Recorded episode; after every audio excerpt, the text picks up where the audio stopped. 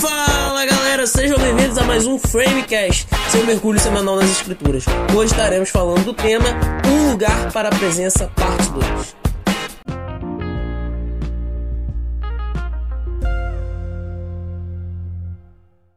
E a base do nosso tema de hoje está em AG1, versículo 2 a 8. Assim fala o Senhor dos Exércitos, dizendo: Este povo diz: Não veio ainda o tempo, o tempo em que a casa do Senhor deve ser edificada. Veio, pois, a palavra do Senhor pelo ministério do profeta Ageu, dizendo: É para vós tempo de habitardes nas vossas casas estucadas, e esta casa há de ficar deserta? Ora, pois, assim diz o Senhor dos Exércitos: aplicai o vosso coração aos vossos caminhos, semeais muito e recolhei pouco, comeis, mas não vos farteis, bebeis, mas não vos sacieis, vestir-vos, mas ninguém se aquece. E o que recebe salário, recebe salário num saquetel furado. Assim diz o Senhor dos Exércitos: aplicai o vosso coração aos vossos caminhos, subi ao monte e trazei madeira, edificai a casa, e dela me agradarei, e eu serei glorificado, diz o Senhor. Aqui nós vemos Deus chamando o povo a construir o templo. Depois de anos no exílio babilônico, depois do primeiro templo, o templo de Salomão, que foi cheio de glória, que foi cheio de ouro e fortuna.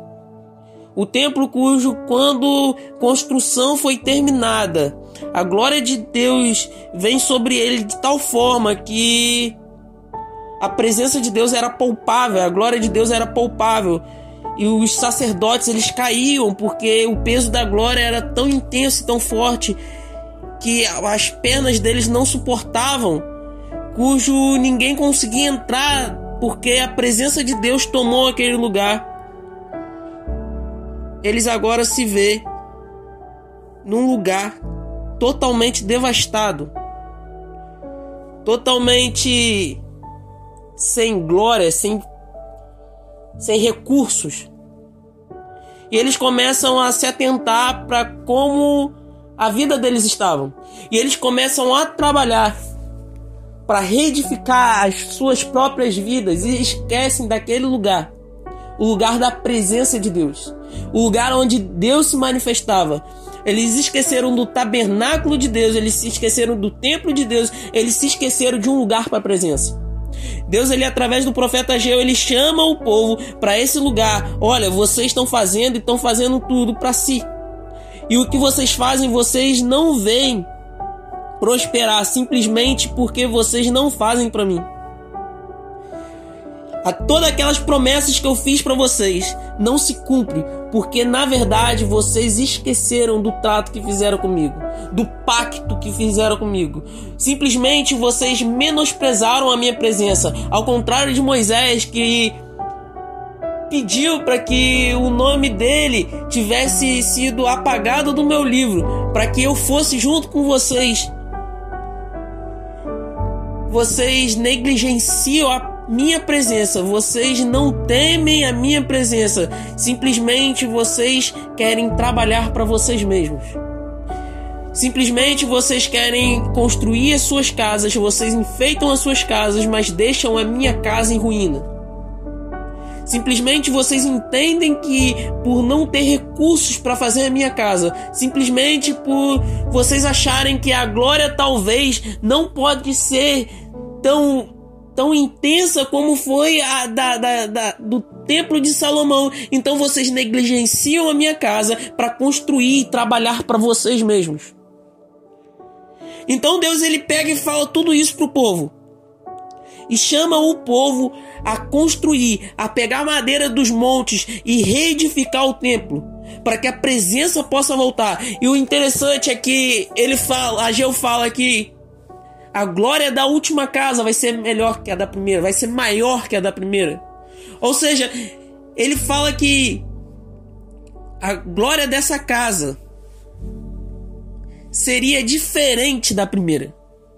Então eu, eu fico imaginando os judeus os israelitas, os hebreus agora pensando, cara, mas é, é, improvável, é impossível que isso aconteça, porque Salomão era um homem rico e tinha muitas posses e ele construiu de maneira gloriosa o primeiro templo, o primeiro templo. Mas agora o povo é sem recurso e depende do, dos reis de outras de outras de outros lugares para poder reedificar aquele templo. Porque eles simplesmente não tinham recurso nenhum. Eles saíram do exílio babilônico e eles simplesmente não sabiam como fazer e como edificar. Mas Deus fala: olha, a glória da última casa vai ser maior que a da primeira. E a gente pode ver na história que de fato a glória daquele templo não não foi como eles esperavam. A glória daquele tempo não foi da forma que eles aguardaram. Simplesmente eu vejo eles de fato se frustrando com toda a construção do templo. Mas Cristo vem e ele cumpre a palavra. Ele, o Emanuel, o Deus conosco, ele vem e ele ele habita no meio dos homens. Ele vem para esse lugar e ele nos transforma em templos. Ele nos transforma num edifício espiritual. E ele nos chama a construir esse lugar para a presença de Deus. Ele nos chama a estar nesse lugar onde nós, como pedras vivas, construímos um edifício espiritual a Deus. Mas assim como aquele povo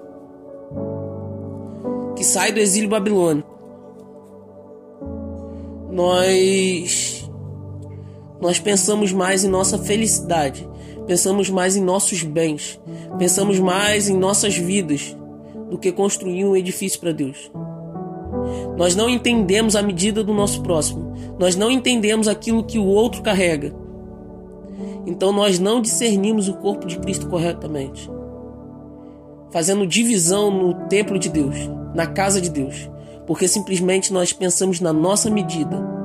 Nós pensamos nas coisas que estão tá acontecendo no mundo ou na igreja e não trabalhamos para edificar esse, esse edifício espiritual. Em Efésios 4 fala que aquele que desceu nas partes mais baixas da terra também foi o que subiu e esse que subiu, Jesus Cristo, ele deu dons aos homens. E esses dons são para edificação do corpo de Cristo. É interessante porque, de novo, traz esse entendimento de algo que está sendo construído, algo que está sendo edificado. E engraçado que em Efésios chama a gente para pensar na altura, largura e profundidade nessa dimensão da casa de Deus, nessa dimensão desse edifício que está sendo construído. É necessário que nós venhamos começar a trabalhar, nos empenhar com toda a nossa vida, com toda a nossa força, para que esse lugar para a presença de Deus seja edificado. E Ele venha e habite entre nós. Ele venha e dance em nosso meio ele venha e esteja em nosso meio e nós venhamos nos relacionar com Ele. Deus nos chamou para ser sacerdotes. Deus nos chamou para ser casa. Deus nos chamou para ser esse edifício espiritual, onde nós somos pedras vivas, edificando essa casa para a presença, para a glória de Deus,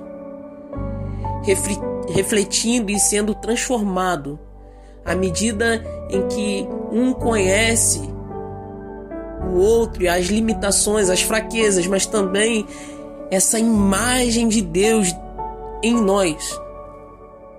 Então nós vamos ser transformados e edificados até que nós cheguemos nesse lugar da estatura do varão perfeito, na unidade da fé, onde a presença de Deus vai estar de tal forma em nós que nós vamos representar perfeitamente o que Cristo é.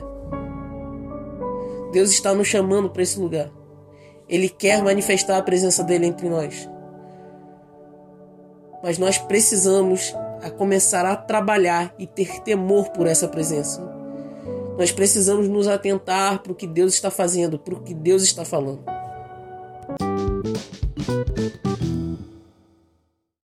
Galera, essa foi uma prévia do nosso GC, te aguardamos lá. Espero que você tenha curtido, compartilhe com seus amigos e até a próxima.